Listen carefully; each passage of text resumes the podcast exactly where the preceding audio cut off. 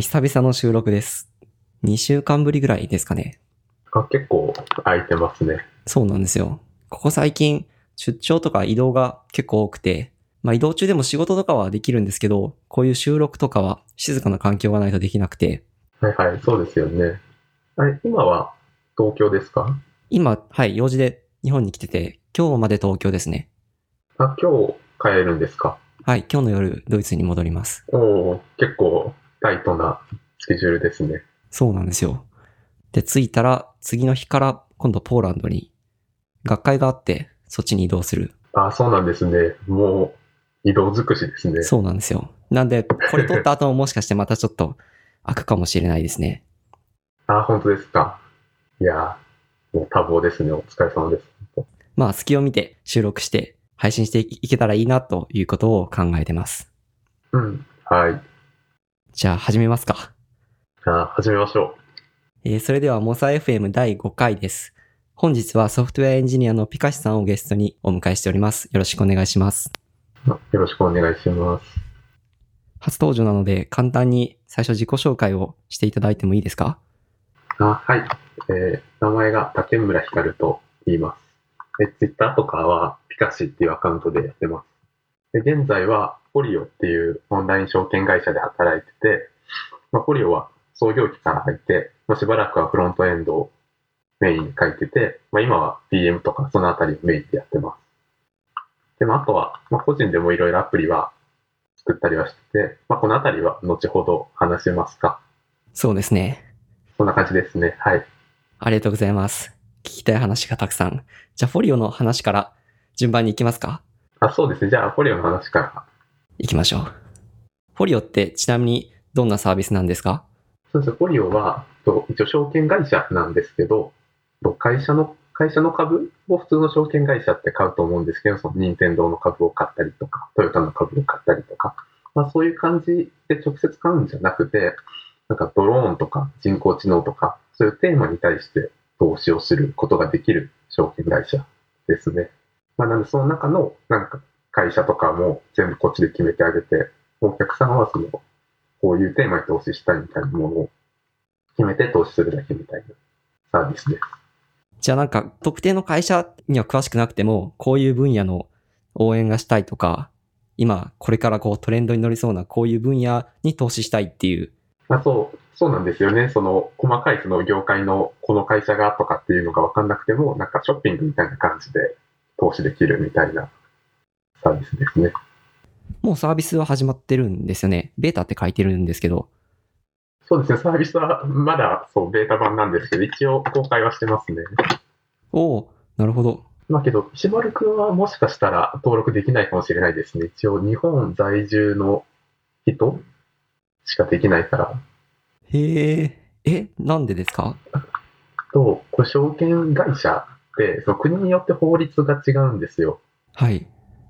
で、なんかその、今、日本に今属している人だけ、うちのサービスは、まあその規制にのっとって展開しているので、サービスを、そう例えばそのマイナンバーを出してもらったりとかするんですけど、口座を開設してもらうときに、まあそこでちょっと日本じゃなかったらまた、いろいろ違うじゃないですか。あ、確かに。僕、マイナンバー執行してるんですよ。海外にいるので。はい。なくなっちゃって。あ、本当ですか？確かにそういうサービス使えないかも。ですねあ。そう、だから結構ドメスティックなサービスですね。確かに、そういうなんか金融圏ならではのなんか法規制とか、結構厳しそうなイメージがあります。そうですね、厳しいところも多いですね。まあなんか、か法規制の厳しさとかで言ったら、例えば、なんか普通ってもう利用規約にポチってしてサービス使い始めるみたいなことが多いと思うんだけど、なんかもう書面とかも100枚ぐらい見ないといけなかったりとかするんですよ。おおなるほど。もう、この業界なんだぐらいのもうすごい大変な感じ。まあ、いかにそのそういう、そのこれまでの、なんか既存の仕組みを、まあそのストレスフリーにしていくかみたいなところはすごい大事だし、面白みもあるかなっていうところですかね。確かに、そうですよね。うん。うん、うん。そうですね、結構、ネット証券とかってもう文字だらけなイメージがあります。そうですよね。まあ多分けど普通に作るとそうなっちゃうんですよ。まあこういう心配があるからこうしようとかってやり出すと。まあなんで、うちとかまあそういうなんか安全にサービスをすることもすごい大事だけど、まあ、安全に倒しすぎてもやっぱり UX でどんどん損なわれていくっていうところもあると思うから、まあそこのなんかいいバランスを保つみたいなところをすごい意識してやってて、まあそこが結構、まあ他の業界とかとは違う面白みかなとは思いますね。なるほど。へえ、うん、いいですね。今はフォリオでは開発を中心にやっているっていうよりはマネジメントの仕事の方が多いんですかね。そうですね。開発2、3割と、まああとはマネージング業みたいな感じが中心ですかね。そうですね。フォリオはなんか組織的にはそのデザイナーとかフロントエンドとかバックエンドみたいなラインはいっ。て呼ばれる単位と、まああとはその事業ごとに、まあ、プロジェクトがあって、プロジェクトって呼ばれる単位があって、まあ、そんかマトリックス的になってるような感じなんですよ。はい。で、なんか自分はその、なんか LINE だとフロントエンドうん。のところの、まあ、リーダーをやってて、で、プロジェクトだと、まあ、一個の社内の事業の PM みたいなことをやってますね。その LINE とかプロジェクトを横断して仕事することもあるんですか？役割が、その、トピックによって変わったりとか。そうです。人によってはありますね。その、この人はこのプロジェクトとかっていうのもあるし、まあ、この人はこのプロジェクトとこれをやってるとか。はい。なんで、本当その LINE って呼ばれるところは本当に、なんだろう、もうヒューマンマネジメントっていうか、うんうんうん。もう本当に、まあ、その単位で事業が動くみたいな単位とはまたちょっと違うレポートラインみたいな感じですよね。プロジェクトマネージャーってどんなことするんですか？プロジェクトマネージャーは、もう本当にプロジェクトを前に進めて いくっていうのをなるほど。割と、そうですね、もういわゆるなプロジェクトマネジメント、まあ、何なんだろう その、まあ、どういううん。優先度でまあサービスを作っていったら、まあ、プロダクトの価値が最大化されるかとかも考えるし、まあ、あとは、まあ、ファシリテートとかももちろんするし、まあ、タスクマネジメントもするしと。まあ、結構やることは、細々としたことも含めつつ、山ほどありますね。そうですね。で、まあ、その LINE の方のリーダーっていうのは逆にその事業とかとは切り離されてるので、まあ、ヒューマンマネジメント、さっき言ったみたいな、を中心にやるので、例えば、まあ、ワンオンワンをチームのメンバーとやったりとか、うんうんうん。まあ、そういうコミュニケーションとか、まあ、あとは、なんだろう、メンタリングとか、まあ、そういうことがメインになってきますね。確かに、プロジェクトの目的を考えたりとか、プロジェクトの、こう、えっ、と、進行を管理するのと、その、多分エンジニアやデザイナーとしてどういうキャリアを歩みたいかとか、どんな今課題に取り組んでるかとか、それの解決と、で、一緒に解くよりは、こう、LINE とプロジェクトで。あると解きやすいような気がしますね。うん。まあ、そうですね。うん。それ、自分もなんか、最初は、その、なんか2個あるのに、なんかそんなに馴染めてなくて、はい。っていうのも、その、ポリオも結構その2年間くらいで急に人が増えたので、まあ、結構そのちゃんと組織体制とかを考え始めたのも最近？なんです。まあ、ここ1年以内とか。なんですけど、まあ、それまでは本当にもうみんなが必死でやってたらなんとかなったみたいな感じ？はい、まあ、はい多。分、どこのベンチャーもそんな感じだと思うんですけど。で、まあ、なんかそのままで増えていって、もう5、60人とかなった時に、まあ、やっぱりちゃんと、その、組織とかも整えないと回んないよね、みたいに、まあ、なってくるフェーズが、やっぱりあって、で、そこでこういう感じの、なんか体制に変わったみたいなのがあるんですけど、はい。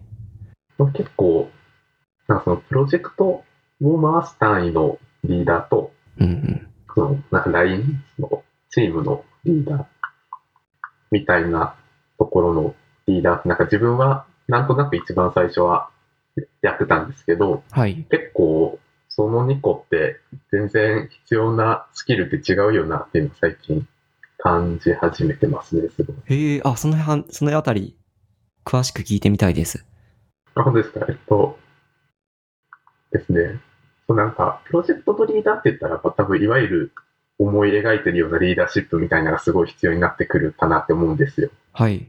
まあその、事業を回すとか、まあ、その、まあミーティングとかも円滑に進めたりとかももちろんだし、まあ、そのいかにの不確定要素を減らして、まあ、期日までに納期で、納期、うんうん。まあ納期まで間に合わせるかに、まあ、結構注力するっていう、まあ、その、すごい事業に密接なスキルが必要になる一方で、はい。その、なんか LINE の、一番必要なスキルってもう心理学とかかなって自分は思ってて、はい。その、例えば日頃の些細なコミュニケーションとか取ってて、まあその変化に気づけるかとか、メンバーの。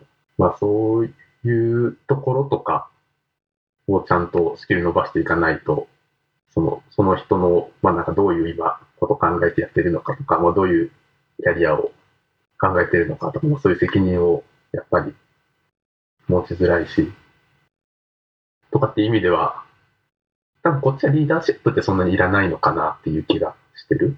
確かに。アシストしたり、なんでしょう。うん。引っ張っていくっていうよりは、サポートっていう感じですよね。そうですね。なんか下から持ち上げるイメージうんですかね。うんどっちかっていうと。技術面のこうサポートとかもチームリーダーはするんですか？技術面のサポートとかは今はそんなにしてないですね。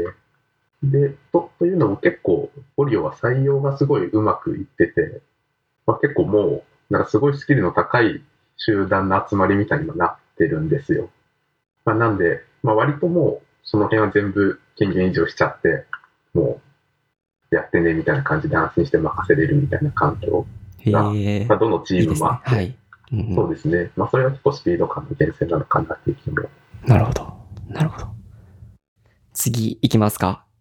そうですね。次行きましょ個人開発の話をぜひピカシさんから聞きたくて、う。あ、そうですね。その辺、シャープシマルクも結構作ったりとかしてますもんね。そうですよね。で、方向性というか、こう、作るサービスやアプリケーションの、こう、雰囲気が近いところがあって、なんか共感できるところいっぱいあるのかなって思ってます。あ、そうですね。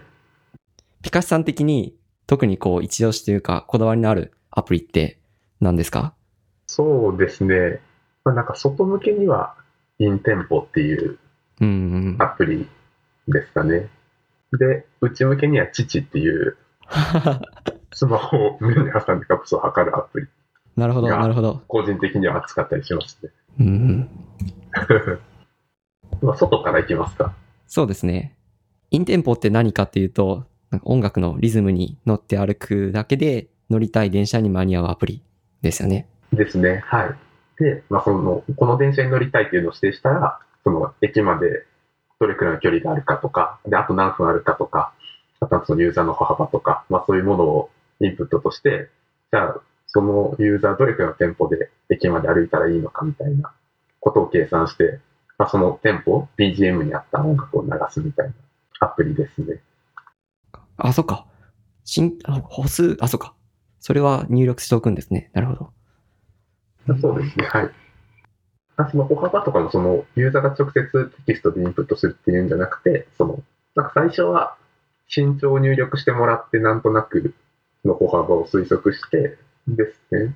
で、なんか2回目以降はどんどん使っていくことに精度を上げていくみたいな。まあ、実際この人はこの距離をどれくらいの速さで歩いたのかっていうのから、まあ、歩幅って逆算できるので、うんうんうん。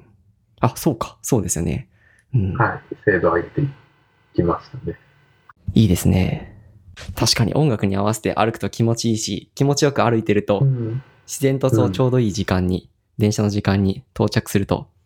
そう、そうなんですよね。その今、まさに石丸くんが言った、その、多分課題って2個あって、それを解決してるかなっていう気がしてて、まあその1個が、その、まあ歩くまでの道が楽しいっていうのが、あって、その通勤とか通学とかって毎日結構、まあ、同じなんですごい無機質だと思うんですけど、まあ、そこを楽しい時間に変えるっていうのと、うんうん。あともう1個が、まあちょうどいいタイミングに着くっていうのは結構重要で、まあそれによって、その駅で待つみたいな時間ってなくなるじゃないですか。はい。まあ、なので、その、なんか無駄に費やす時間をなくすみたいな意味でも、まあ、結構いいのかなっていうふうに思ってますね。音楽の楽曲のテンポってどうやって取ってるんですか？そういう API があるんですかね？はい、それグレースノートっていう、グレースのなんか音楽の、はい、なんかメメタデータとかを配信してる会社なのかな。が API を出してて、まあ、それを使ってましたね、その時は。なるほど。今もあるのかな。そうだ、曲のテンポとかも取れます。あ、今送ったやつですね。はい。これを自分のライブラリに適用する形ですか？それとも、えっと、曲はじゃあ、サービスが持っている？えっと、曲は、えっと、一番最初にリリースした時は、うん、そのユーザーの iTunes。に入ってる音楽が対象でやってたんですけど、なんか意外と iTunes で音楽入ってる人って少ないぞっていうことに後々なって、そこからまあ日本アーティスト協会っていうところと提携させてもらって、なんかそこから音楽を提供してもらって、うんうん。デフォルトでうん音楽をアプリに入れるみたいなことをしましたね。ああ、それ、それいいですね。はい。それだともう店舗は全部把握してるし、あの、間違って認識される可能性も少ないので。うん、そうですね。あとはスマホで音楽とかそもそも聴いてなかった人とかでも、もともと入ってるから聞くことができるっていうところはありますね。なんか僕も実は昔似たようなアプリを作ろうとして、リリースまでいかなかったんですけど、やっていたんですけあ、そうど、なんですか。はい。その時はサウンドクラウドの API 頑張って使って、こう、店舗が登録されて、BPM 登録されてるやつをえーダウンロードしてきてみたいなことを、ダウンロードというか、ストリーム再生してきてみたいなことをしてたんですけど、なんか、正しくない情報が結構多くて、うーん。そういうところをメタデータとしてしっかり管理しているところと提携したりとか、使ってるのはいいなと思いました。そうですね。やっぱり多分曲名とかそういうものでマッチさせていくと、どうしてもマチオフとか絶対あると思うし、なかなか100%のけど結構実現しがたいとか確かにそうですよね。あるかもしれないですね。うんうんうん。うん。なるほど。インテンポ。iPhone アプリですよね。これは、はい、iPhone アプリですじゃあ、ね。App Store で検索して、ぜひ、皆さんダウンロードよろしくお願いしましょう。します。うんうんうんもう一つ、歩くっていうつながりで言うと、インシェード僕すごい好きなんですよね。あ、本当ですか？もう、ありがとうございます。とインシェードはですね、こうまあ、いかに日陰を多く通って目的地までたどり着くかみたいな、まあ、夏に使うアプリ。これは今見てたら、建物の高さはもう取れなくなってしまったんですね。おー、なるほど。あ、そうなんですよ。建物の高さが今、2年前かな？去年かな？去年までは Google Earth の JavaScript API で取得してたんですけど、なんかサービスが終了してしまって、取れなくなってしまって、今ちょっとサービスを、今はダウンロードはできるんですか？はい、ダウンロードできるけど、今検索できないかもしれないですね、もしかしたら。あー、なるほど。じゃあそのコアになってる機能が、もしかしたら今は使えないかもっていう。そうなんですよ。まあ、なんで、なんか建物の高さとかを提供してくれる事業者とかを今募集してるとこですね。なるほど。いや、この解決策、すごいいいですよね。その、建物の高さが取れれば、それから日陰どれぐらい伸びてるかわかるだろうって言ってて、それで、あの、日陰のある道を提案するっていう。そうですね。まあ、割と裏はもう、割とテクニカルな感じで、ゴリゴリやってますね。そう、一応システムの特許は取ってたりとかしますね。それで去年は、目覚ましテレビかなまあ何かに一回取り上げられたことがあって、まあその時にサーバー普通に落ちて、すごいアクセスが 来たから。見てもらってる時に使えないみたいなるほどな。感じの。父の話もしますか？父の話もしますか？ちなみになんか来週の日曜日は父の日らしいですね、日本は。お？偶然にも。偶然にも、まあ、その話は置いといて。はい仕組みは、これってどうや、どういう仕組みなんですか？圧力ではないですよね。面積あ圧力も使ってますね。圧力も使う。なるほど。はい。で、一番が画面に触れた面積はい。ですね。なるほど。フォースタッチが使える iPhone じゃないとできない。え、その画面、あ、そうそう、圧力の方はそうですね。で、面積は、もう iOS8 とか9とかそれくらいから取れます。お、知らなかった。てっきり、あの、マルチタッチのポイントしか取れないのかと思ったら。いえ、と、タッチしてる領域みたいなのが取れるんですよ。へえ、いいですね。面白い。どうしましょう？石丸くんの個人開発のアプリの話を。ジョークアプリ系で言うと、スパムミュージアムとか遅刻言い訳ロボっていうのを僕もいろいろ出してたんですけど、それ以外でちょっとこう僕も真面目にやったアプリもちょこっと紹介しようかなと思うと、歩くっていうので近いところで、昔作ったアプリケーションで歩くサラウンドっていうのがあったんですよね。で、これは App Store には、まあ、残念ながら今ないんですけど、うん。ジンズミームをかけていて、あジンズミームっていう目の動きとか頭の動きがトラッキングできる、あの、ウェアラブルデバイスがあるんですけど、それをかけてて、なんか歩いてる時の、えっと、歩調とか、あとはその、どういう場所を歩いてるか、みたいなところから、なんかこう、効果音を鳴らすっていうのを作ってたんですねう。んうん。はい。この辺がなんか近いなと思うのと、歩いてる場所、その歩き方もこう、ペースよく歩いてるとか、下を向いて歩いてるとか、キョロキョロしながら歩いてるとか、そういう情報が溜まってくると、それを使ってその、例えば都内の歩きやすい道と歩きにくい道のこう情報とか溜まっていって、マップが作れるかなとか。ああ。それってなんか場所の情報だけなんですか？それか、その人、例えば下向いてたら、この人今テンション低いから、アップテンポの曲流そうとか、そういうことも知ってたりします？それはやれてないですね。場所だけですね。ああ、その、アップテンポの、そう、コードを変えるための、なんか曲を鳴らしたりとかっていうのはやってなくて、まあ、今の状態、状況を表すような。ああ、そうなんですね。はいちょっと暗い道だったらとか。そうそう。なんかちょっとそうです。っなんか面白いですね。ていうのを作ってましたね。うんうんうん。か、そのあたりで、ピカスさんと話したいのは、一見ジョークアプリに見えるようなものとか、あるいはそのなんか、解決したい問題がすごい特殊な問題のアプリケーションを作るときに、しかもそれで、その実は裏ではしっかりしたものが動いてるみたいなアプリケーションを作るのが多分お互い得意だと思うんですけど、あそうですね。はい。そういう時って、こう作りたいものから考えてるのか、それとも API とか技術とか、そっちの方から考えてるのか、ピカシさんってどんな風に考えられてますか？あそう自分は結構技術の方が先行することが多いかなっていう気がしますね。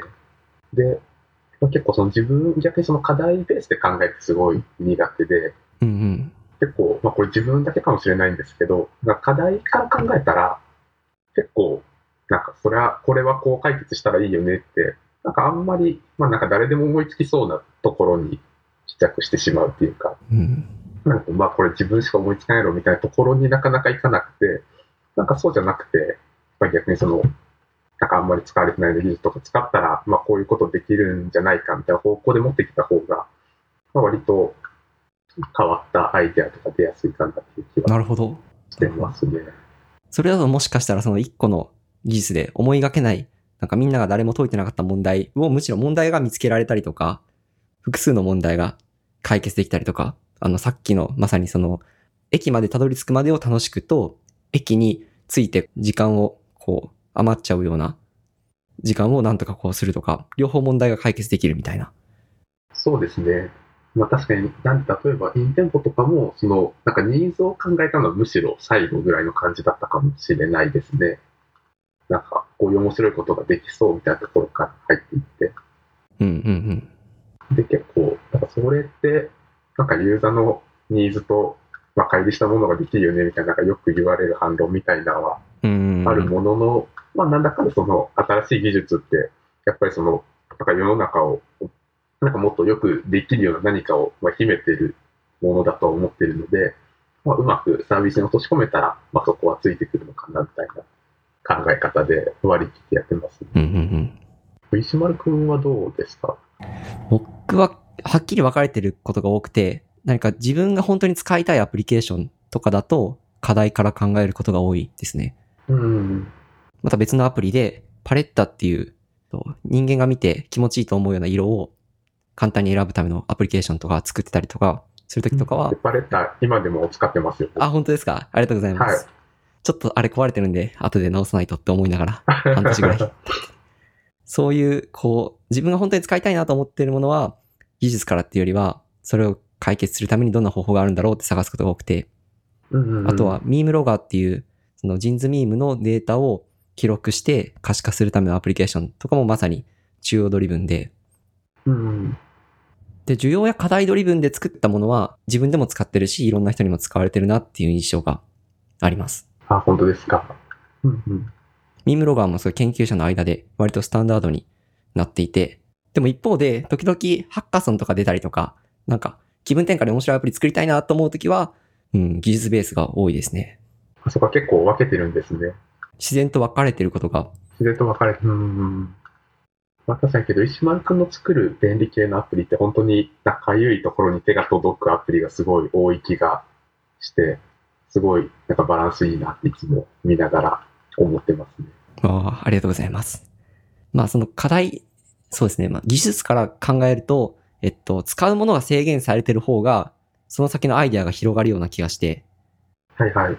漠然と、なんか、面白いものを作りたいとか、この問題を解決したいっていうふわっとした状態だと、なかなかアイデア出ないけど、これを使って何ができないかとか、制限を加えることで逆に、こうその中でどれだけいろんな方向に攻めるかみたいな。はいはいはい。いや、それはすごいわかりますね。まあその反面、僕の場合は最後までそれが続かなかったりとか、作ったけど、その場の、その時の、こう、モチベーション高いんですけど、リリースした後にメンテナンスをするモチベーションが取れなかったりとか、それは欠点ね。うん、結構作り切るのって、なんかすごい体力も使うし、うん。そうですね。結構自分も割と飽き性ではあるんですけど、結構なんか自分がモチベ保つために意識しているのは、なんかもうすごい、見っきり発射でとりあえず作ってみるみたいなところはあって、まあなんか、まあこれいいとこが2つあって、うんうんまあ1個が、もうなんかちょっと作り始めてしまうと、そのなんか0から1%とかになると、すごいその、なんだろう、もうやり始めたしみたいな気持ちになっちゃうみたいな、なんかもうやり終わらなやり終わらないともったいないみたいな。まあなんで、とりあえずその、ちょっとやり始めるみたいなすごい大事かなって思ってるのと、はい。あと、あともう一個が、その一回作り始めると、なんだろう、やっぱりここでつまずくみたいなところが出てくるんですよ。あれ、これってどう解決したらいいんだみたいな。結構その見切り発車で作っちゃうので。だけど、なんかそれを何も作らずに考えてると、あれ、これってどう解くんだっけみたいな感じで多分思考がぐるぐる回っちゃうと思うんですけど、なんかもうここまで作ってるから、じゃあ、なんだろう、これを解決するにはこう落とし込むしかないなみたいな。あなんかあ。発想が無理やり解決する方向に持っていくみたいな。確かに。作ることによって、作っている中で分かる課題とか、作っている中でその課題の、えーっと、難しさの度合いとかっていうのも、作ってみないと分からない面もある気がしますしね。ですね。で、なんかまあ綺麗に解かなくても、まあ泥臭くしたら解けるわみたいなんて、やっぱり作り始める前はそんな発想にならないけど、まあ、作ってみると、もうここまで作ったし泥臭くしたみたいな、はい。諦めをついたりとかするので、うんうんうん。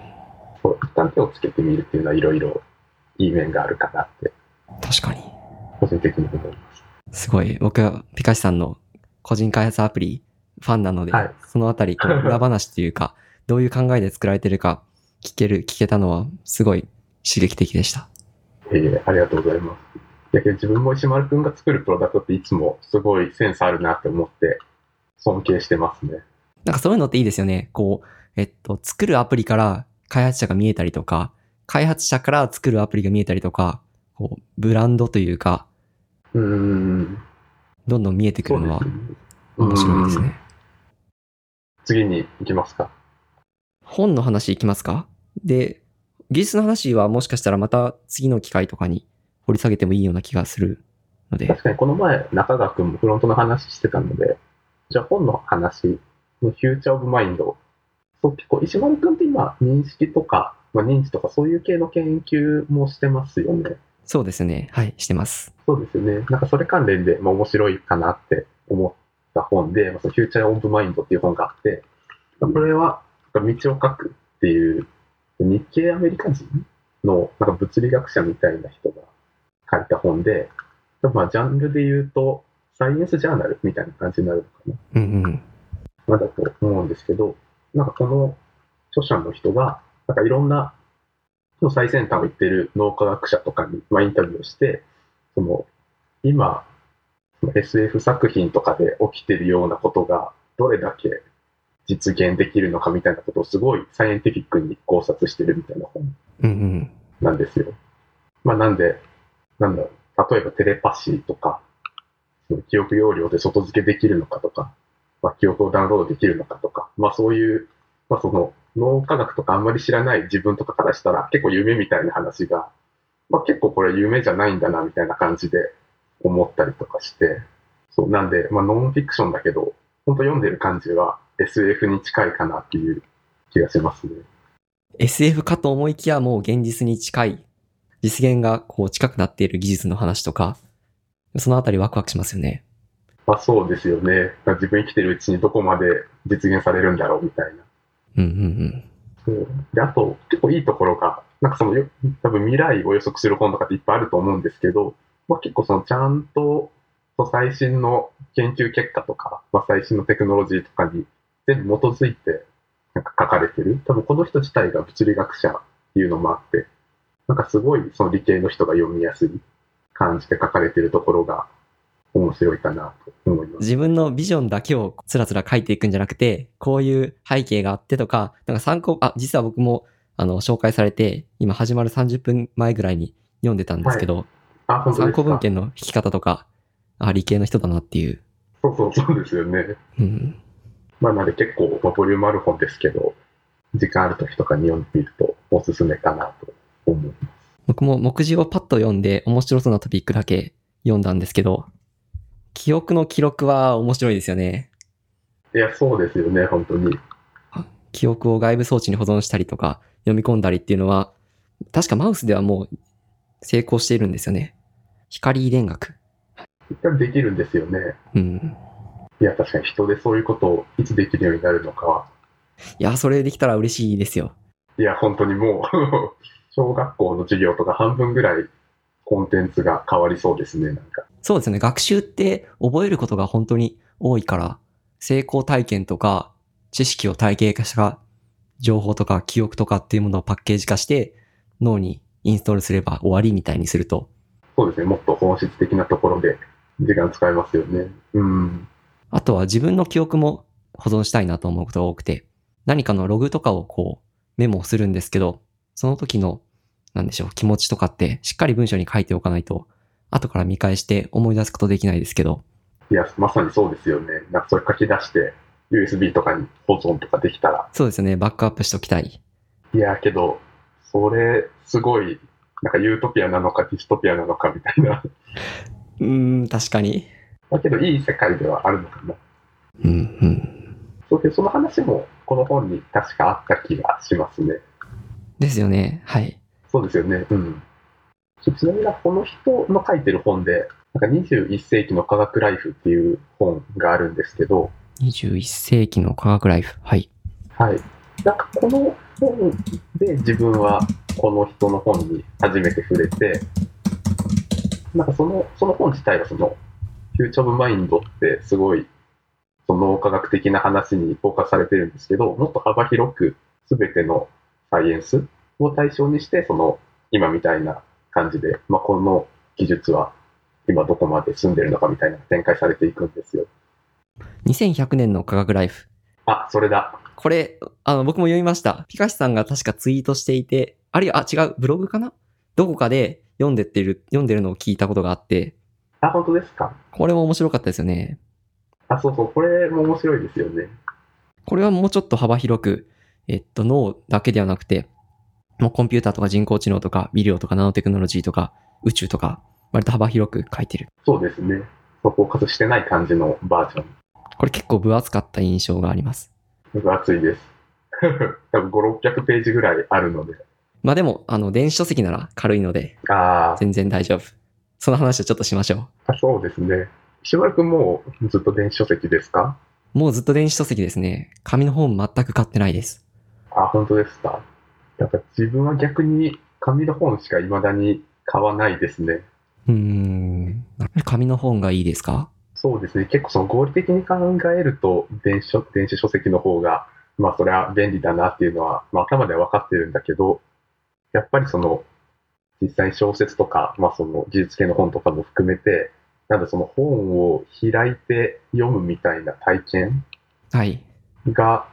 が結構自分好きなのかなっていう気がしてて、うんうんうんうん。なんか、例えば小説とかだったら、その、最初のページを開くワクワク感だったりとか、なんか読み終わった時の、なんか読後感とか、なんかそういうのって、一時期電子書籍使ってた時になんかあんまり感じなくて、なんかそういう意味ではその、物理本で、まあ、物理本も結構、まあ本によって違ったりとかするじゃないですか、その、まあ、フォントのサイズとかも違って、結構、なんか、思いがこもってるっていうか、なんか無機質じゃない感じがすごいして、紙の本を未だに読んでしまってますね。確かに、そういう体験的な良さと便利さと、僕もちょうど研究テーマの一環でその似たようなことをやってるんですよね。はいはい。紙の本と電子書籍とあって、で、なぜかはわからないけど、みんな選ぶなら紙の方がいいと思うんですよね。それはなぜなのか。あるいは、紙の本でできている体験とか便利さっていうのを、なんとか電子書籍に持っていけないかっていうのは考えてて、はいはい。で、3月ぐらいに発表した内容なんですけど、確かに人の頭の認知負荷をセンサーで計測していると、ディスプレイ上で読んでいるのと紙の上で読んでいるので明らかに違ったりするんですよね。あ、そうなんですね。だからやっぱり読みやすいのは紙。うんうんうん。で、あとは記憶に定着するみたいな意味でも、あの本のあのあたりのページに確か書いてあったなとか、ページをめくっていって、どの辺にあったなみたいな空間的な記憶は電子書籍では難しいですね。はいはい。まあ空間的記憶っていうか、そもそも、まあ、空間がないといえばないですもんね、確かに。ないです、ないです。まあ、スクロールバーがあるといえばあるだけみたいな。うんうんうんうん。で、それも EPUB とか、あの、フォーマットが、あの、可変だと変わっちゃうので、うんうんうん。そうですね。まあ確かに読んでるものは同じでも結構体験は全然違いますね、そう思うと。うん。ただ僕がどうして電子書籍にしたかというと、持ち歩きやすさと、あとは引っ越しの関係なんですよね。はいはい。で、海外に住んでると、まあ日本から海外行ったりとか、海外から日本に戻るときに本を全部持ち歩けるかと難しくて、そのタイミングで一斉に処分したんですよね。ああ、けどそれは確かに海外に住み始めるとかなると、もう電子書籍に全部入れちゃいたい気持ちがすごいわかりますね。だからどこからでもダウンロードできたりとか、その物理的な重さ、スペースを、えー持ってない方が、うん、逆に持っている感が僕の中で出てきたのが多分違いかなと。はいはいはい。まあ確かに結構石丸くんみたいに、まあ、移動が多かったりとかすると、まあ、圧倒的に多分電子書籍の方が確かにいいと思います、確かに。大体そんなところですかね。トピック的にあともう一個ぐらいは頑張れば話せるかも。時間大丈夫ですか？時間、そうですね。あと1個ぐらいいきます一個ぐらいじゃあ早口で、あの、今しか喋れない話をもう一個したくて、あの、日本に来てちょっと嬉しいのが、花粉症がこっちに来てないんですよ。それははいはいはい幸せです。ああ、いいですね。まあもちろん時期的なものっていうのもあると思うんですけど、日本は6月や5月はほとんどないですよね。まあそうですね。3月とかそのあたりがピークですね。ですよね。ドイツだと割と4月5月もピークで、白樺とかポプラとかだったかな？なんか一斉に咲き始めて辛いんですけど、聞いてほしいのは、あの、なんか最初住んでる時って花粉症全然なかったんですけど、最近になってひどくなってきたんですよね。はいはいはい。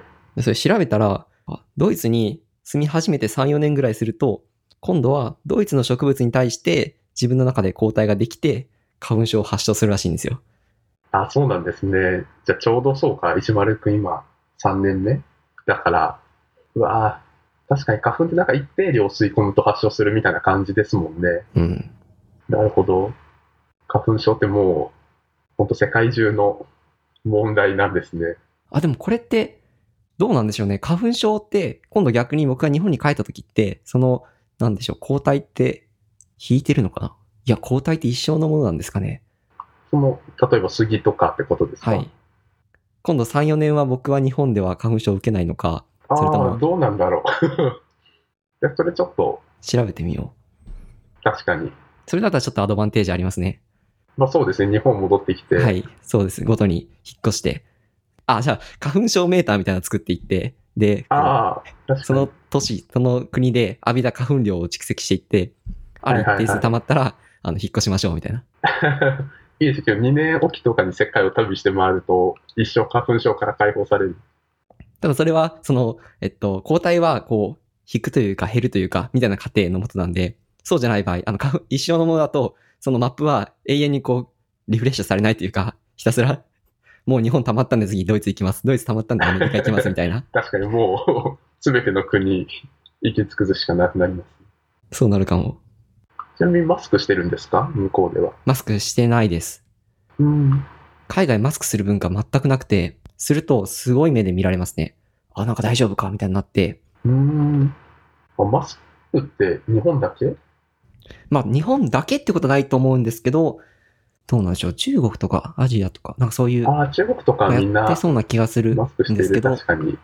なんかヨーロッパはそういう文化ないでうん。すね。アメリカもないのかな？アメリカはなさそうな気がしますね、なんか。うん。確かにもう、日本とか、電車、もう半分ぐらいの人マスクしてたりしますもんね。うん。予防のためにするっていうのは、うんうんうん。そうですね。ピカシさんありますか花粉症？あと自分結構ひどくて、自分なんか一回病院で検査したら、まあ、人の15倍くらいのアレルギー値みたいな。強い。そうそう、めっちゃ強いんです。なんで、もう、春が来るのがいつも苦痛で、すごい大変で、なんかまあいろいろやったりとかは知ってて、なんか10年前ぐらいに1回、な鼻の粘膜を焼く手術みたいあ、やったんですか？なのを、興味あります。はいそれちょうど大うん大学入試の時かな？なんか大学入試花粉症で集中できなかったら嫌だわみたいな感じで、パフォーマンス明らかに落ちるので、いや、落ちますよね。しかもなんかあれ2月末とかだから結構、まあ飛び始めるシーズンじゃないですか。はい。そうで、その時は焼いて、で、その年だけは結構良かったですね。あー、なるほど。そうけど、すごいその鼻からかさぶたとかがポロポロ落ちてきて、それは辛かった記憶があるうーんですん、そっか。そう。で、あと今年から、舌下治療ってわかります？いや、わかんないです。舌下、舌下ってどうやって書くんですか？と舌下ってと、下の下 下の下ってな下の下わかりにくいけど、タンの下と、あはいえータンの下ですねー下。うん。ただその下に液体をなんか毎日ちょっとずつ垂らして、その花粉症み、花粉症のエキスみたいなの。で、その体を花粉症に慣れさせていこうみたいな治療法があって、そうで、これ多分2、3年とか続けないといけないんですけど、でこれまではその液体しか確か出てなかったんですよ、その下に垂らすみたいな。はい。で、その液体がすごいなんかデリケートなもので、もう本当にずっと冷やしとかないといけないとか、ななので、旅行の時とか持って行きづらかったりとか、まあその2、3年服用するってことを考えると結構、まあめんどくさいなみたいな感じだったんだけど、ちょうど今月にカプセル状みたいなのが発売されるんですよ、それの。おー。まさに、つい最近ですね。そうですと、シダキュアかな？確か。あ、僕も今その記事を見てます。そうそう、シダキュアっていう錠剤が出て、まあこれだと、まあ、毎日飲むだけだし、まあこれ2、3年飲んで花粉症治るなら、まあすごい、リターンの方が大きいなって思って、やろうかなって思ってますね。僕もちょっとこれ、興味あるんで、もしかしたら、試してみるかもしれないです。お、なんかドイツにも似たようなのあるのかな？ああ、全然わかんないですね。あるのかな？うーん。うん。まあ、国内に帰ってから、あるいは帰る前ぐらいから試してみようかなと。ああ、いいですね。うん。ちょっと一緒にぜひ花粉症を撲滅しましょう。しましょう。ぜひ。いや、花粉症によるパフォーマンスの低下？日本国内、あるいは世界中にあると思うので、何でしたっけ？プレゼンティーズム？その、えっと、アブセンティーズム、その会社を休んだりとか、寝込んだりっていうことによる組織の損失よりも、花粉症とか、あるいはストレスとか、モチベーションの低下とか、出社をしている、学校には行っている、何かをやっているんだけど、仕事は学業に身が入らなくて、生産性が落ちるみたいなのって、すごい高いらしくて、はいはいはい。需要はあると思うんですね。いや、そうですよね。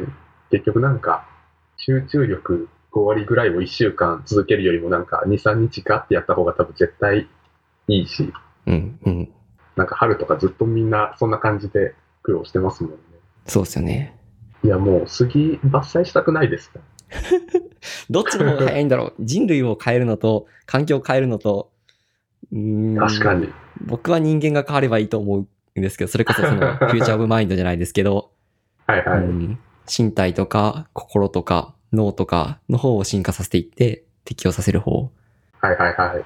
ただこれまで人間はそうやって環境側を変える取り組みをしてきたので、本当に近い将来、うん、杉全部伐採するのかも。あるいはその人体に影響の小さい花粉を飛ばすような杉を育てるとか。あ、そうですね。なんか、そうなんて今のテクノロジーとかでできないのかなみたいな。頑張ったらできそうじゃないですか。だから全然根拠はないですけど。結構話してましたね。お、いい時間ですね。まだあの話したいネタが結構あるので、ぜひまた次出てください。お、もちろんです。また今日でください。話せなかった技術の話とか、あとははい。